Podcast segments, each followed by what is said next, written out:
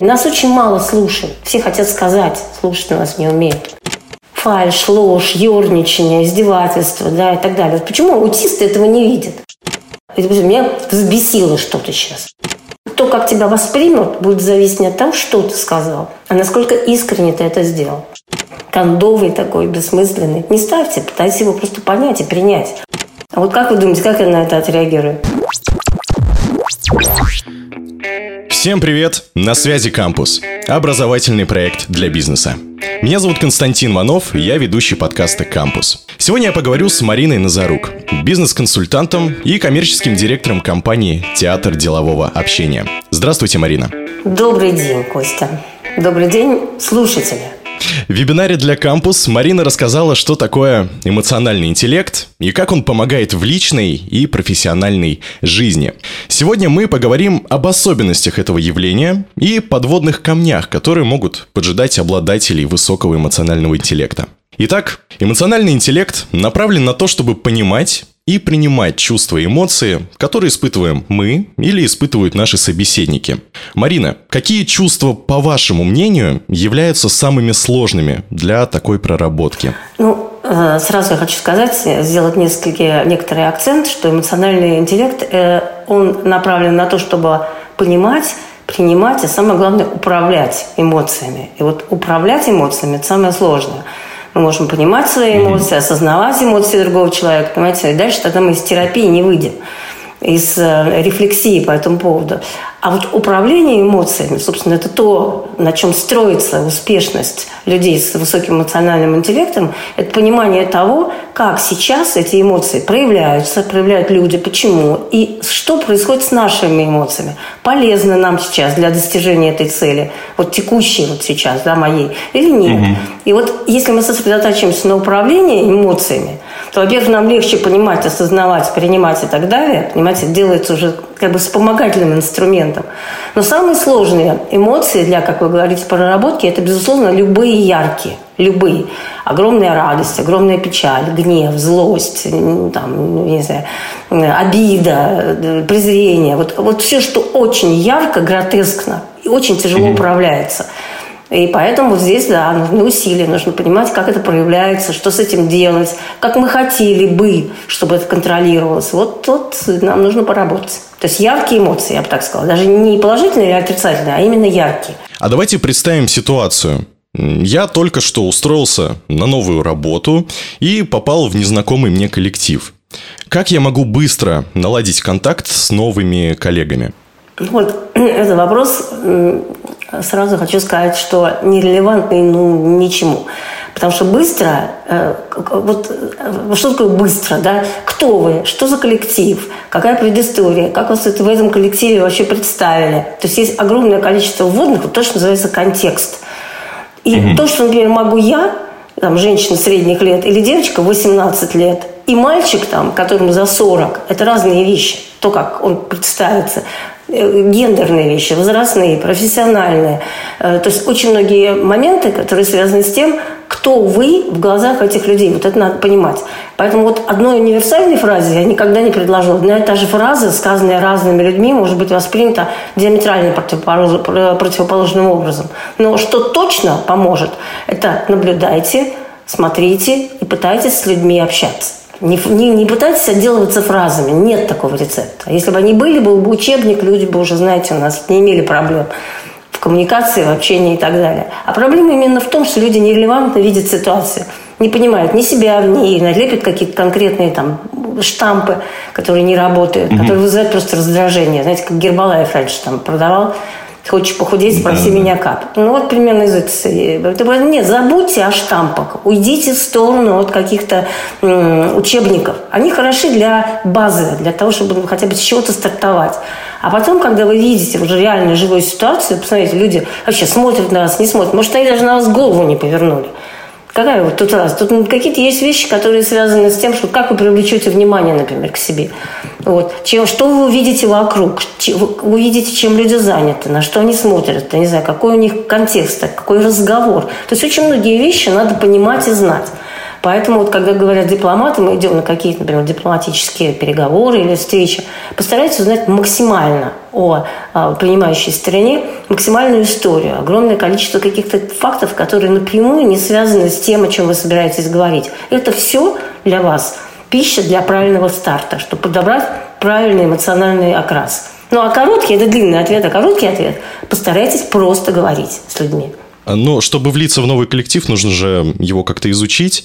Э, как вы считаете, на что стоит в первую очередь обратить внимание в коллективе, чтобы изучить для себя и влиться в него легче для себя? Ну, нужно обратить внимание на то, чем заняты люди, как они говорят, на их язык. Mm-hmm да, вот на э, язык именно, может быть, какая-то терминология вообще, чем они заняты, о чем они беседуют. Очень полезный вот такой тест, его по-английски называется gossip тест, это тест слухов. Если хотите понять действительно, чем интересуется человек, попробуйте послушать, о чем человек говорит вне работы. То есть это вот перерывы, это кофе-брейки, это обеды, это какие-то такие вещи. Посмотрите, чем люди, как говорится, трепятся. Это очень важно. И это может быть для вас такой полезной платформой для того, чтобы с нее зашагнуть на какие-то другие вещи, чтобы почувствовать, надо найти тему, которая интересна собеседникам, которая их волнует. А для этого надо, конечно, поизучать. Вот поэтому попробуйте посмотреть, о чем еще люди говорят, кроме работы. Как, в каких выражениях, как, с какими оттенками осуждением, восхищением, презрением, да, там, завистью. Вот это все информация, ее можно потом будет использовать для того, чтобы как-то правильно спросить. И вообще вопросы самое мощное, а, я бы сказала, оружие наше, воздействие, влияние, произведение впечатления. Вопрос дает нам все. Как только мы начинаем рассказывать долго и длинно, мы теряем э, управление беседой. Угу. Вот, поэтому вопросы – это да, это роскошь. И, и правильно уметь задавать вопросы – это огромный и очень важный навык. Поэтому учитесь спрашивать, а для этого учитесь наблюдать. А вот э, вы сказали, на кофе-брейках э, нужно слушать людей, о чем они говорят. Допустим, я нашел себе собеседника. Какие фразы покажут собеседнику, что мы его ценим, понимаем, а главное, принимаем таким, какой он есть. А вот мы это кто? Допустим, я с собеседником разговариваю. Вы, вы, вы хочу... для него это кто? Вот тут понимать надо. Вот вы, может быть, человек, подождите, вы только что новый сотрудник, вы говорите, да? Да. Вот только, что значит вы его цените? Вы имеете право его ценить?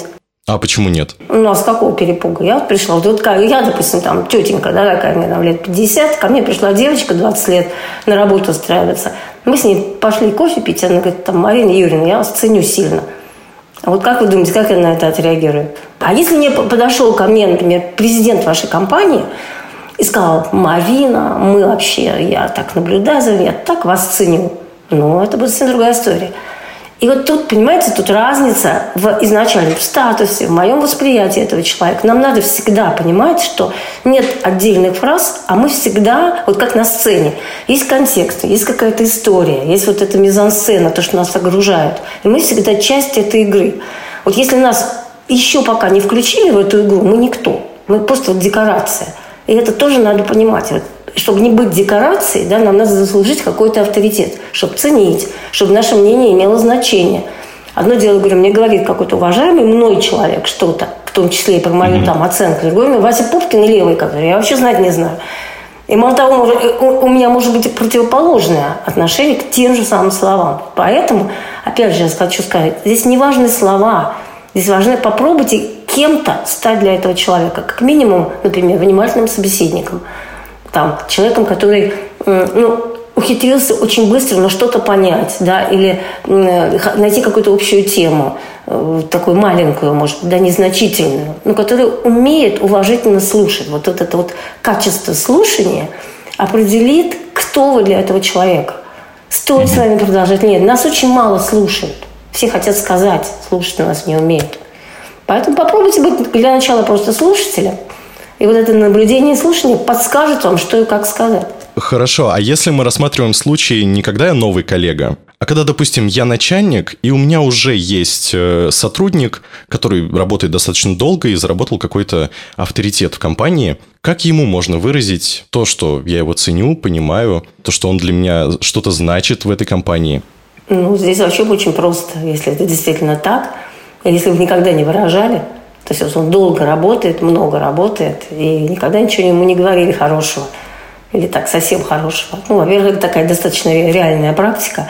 И мы сколько вот работаем над обратной связью, положительная обратная связь, которую там, руководителю имеет смысл давать. Это очень тяжело дается нашим людям. Угу. Мы не умеем говорить слова там, восхищения, благодарности, вот эти вот значимые. Поэтому здесь я постараюсь, сказала, попробуйте просто для себя накидать вот некий текст заранее, чем э, вы действительно можете ну, вот, может быть, восторгаться, удивляться, благодарить за что этого человека.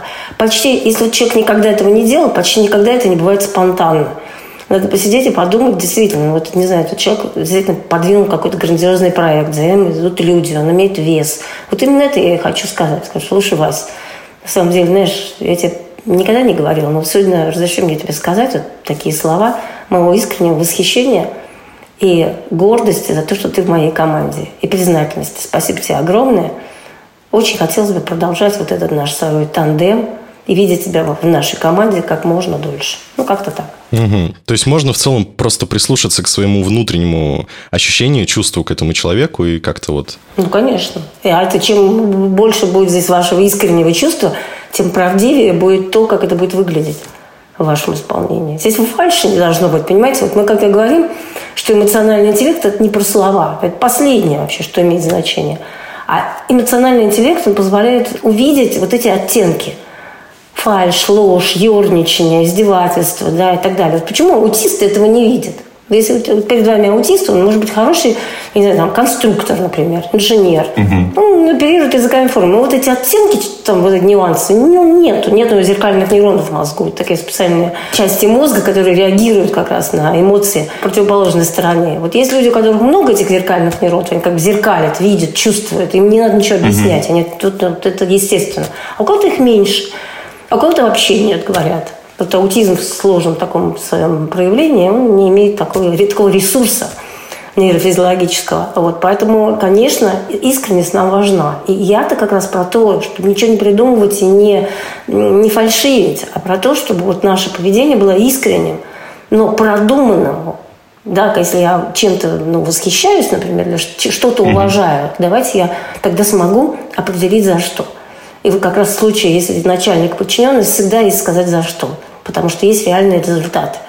Это можно просто озвучить, и это надо уметь делать. А вот то, как тебя воспримут, будет зависеть не от того, что ты сказал, а насколько искренне ты это сделал. Пусть это будет мало слов, но если они сказаны искренне, вот это будет весить. Ну, конечно, люди же чувствуют искренность, так или иначе. Это вот все вот сюда нам нужно и обращать основное внимание. Люди, что люди чувствуют? Вот про это эмоциональный интеллект. Интересно. Тогда вот э, такой вопрос. Умение ставить себя на место другого человека может стать весьма токсичным паттерном. Ведь мы как бы додумываем за другого то, что он чувствует внутренне. Посоветуйте способы избежать этой ловушки. Не ставьте себя на место другого человека. Очень просто. Это вообще непонятный рецепт. Он такой из прошлого. Очень тоже такой, такой, значит, мне кажется, ну, кондовый такой, бессмысленный. Не ставьте, пытайтесь его просто понять и принять. Вот это как, знаете, вот психиатр – он приходит э, в сумасшедший дом, извините, да, и видит там разных людей с разными проявлениями. Он же не ставит себя mm-hmm. на их место, он просто пытается понять, это вот болезнь, здесь вот такое проявление, я это вижу, я рационально, я рассудочно наблюдаю за эмоциями. И здесь как бы у нас тоже нет задачи ставить себя на место. Вы все равно никогда там не окажетесь. У вас нет такой... Вас, вам будет казаться, что вы себя поставили, пришли в ужас, например. Или, наоборот, сильно обрадовались.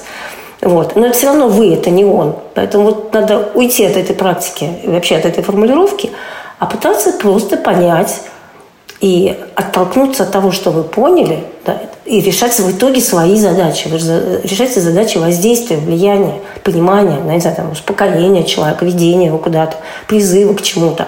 Цель-то у вас все равно, чтобы он что-то сделал после разговора с вами. Да? Вот вы сосредоточились на своей цели – пытаясь mm-hmm. его при этом понять. Вот это вот ваше понимание, кто он, что он и что он сейчас чувствует, как раз дает вам возможности по-разному донести свою основную мысль.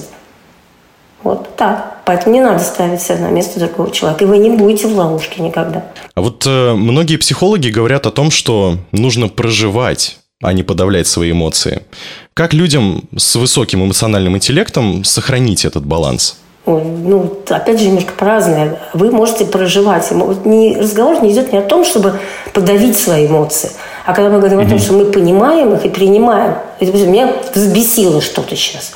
Да, или, например, очень сильно обидела меня. Вот, ведь в манипуляции вложено огромное количество именно эмоционального смысла обидеть, mm-hmm. унизить, там, не знаю, расстроить, да, напугать. Вот, вот. Нам, как правило, очень тяжело, когда с нами манипулируют так вот жестко буквально ругается, орет, там, клиенты там кидают документы, там, не знаю, там, все вот это на негативе, на отрицательных вещах. И, в общем-то, э, накидывают на нас кучу вот этих отрицательных эмоций, и если мы будем в них погружаться и рефлексировать вот в моменте, мы просто-напросто проиграем везде.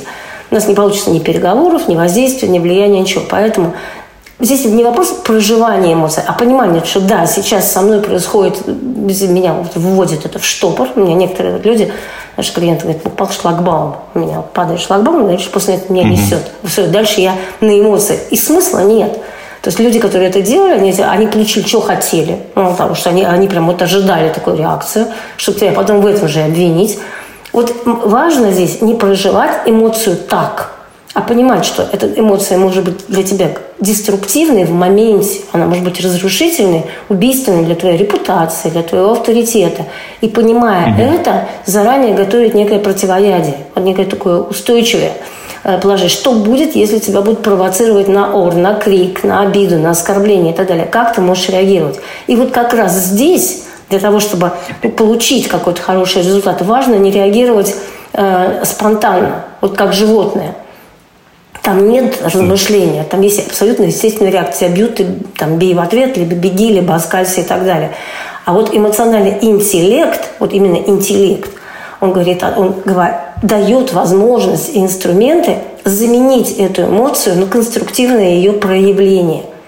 Это не значит, что мы ее убили, да, я по-прежнему ну, нахожусь в крайне возмущенном состоянии. Но я при этом успеваю понять, что сейчас мое просто возмущение ничего не даст. А мне ситуацией надо управлять. Значит, я упаковываю эту вот эмоцию сейчас в какое-то другое действие. Не обязательно mm-hmm. нужно делать. Мне нужно действие, мне нужна интонация, мне нужен какой-то язык тела, мне нужно какие-то, ну, что-то продумать. Да, это какая-то моторика. Но вот это вот как раз и режиссируется.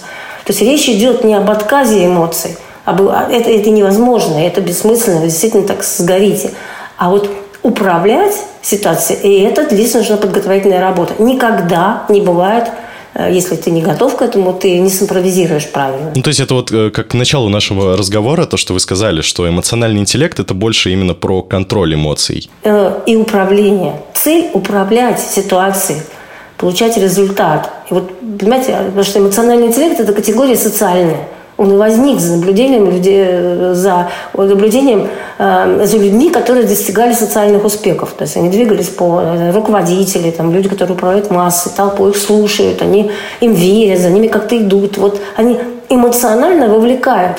И эти люди далеко не всегда были самые умные. Но у них вот было что-то, что давало... Вот, вот почему люди хотели за ними идти. И вот это вот что-то, это вот получило название, но я сейчас очень как э, схематично говорю, да, получило название эмоционального интеллекта, то есть способности улавливать эмоциональные сигналы и использовать их для достижения своих результатов. Здесь не надо забывать, что это абсолютно созидательная история. Эмоциональный интеллект – это не просто понимание. Ты это может быть врачом, или просто, знаете, такой вот очень богатый, творческий, ты понимаешь, но ты сделать с этим ничего не можешь. Тогда у тебя не очень высокий эмоциональный интеллект. И вот интеллект всегда определяет какое-то качество, какой-то результат какого-то действия, какого-то проекта. В данном случае это проект человеческого общения. И поэтому не забывайте, если вы будете сосредоточены на том, что нужно управлять ситуацией, людьми, поведением, настроением, там, то вам будет легче все остальное, чем вот вы с меня спрашивали. Эмоции свои, проживания. То есть вы будете понимать, для чего это, чтобы не зацикливаться в своих там этих эмоциональных э, качелях, например. Вот так. Так что давайте будем управлять. Марина, спасибо вам за этот прекрасный разговор. Мне даже захотелось углубиться как-то в эту тему. Собственно, я уверен, что нашим слушателям было тоже безумно интересно вас послушать. Может быть, скажете что-нибудь э, мотивирующее в завершении? Хочу э, посоветовать и как бы предложить э, слушателям почаще заглядывать на вашу страничку, на ваши ресурсы и быть с вами на такой короткой дружеской ноге. Марина, еще раз спасибо вам большое. До свидания. Друзья, на сайте проекта «Кампус» вы найдете статьи и вебинары обо всем, что может помочь вашему бизнесу не только выжить, но и развиваться в новой реальности. Ссылки на сайт, наши соцсети и YouTube-канал в описании. Услышимся!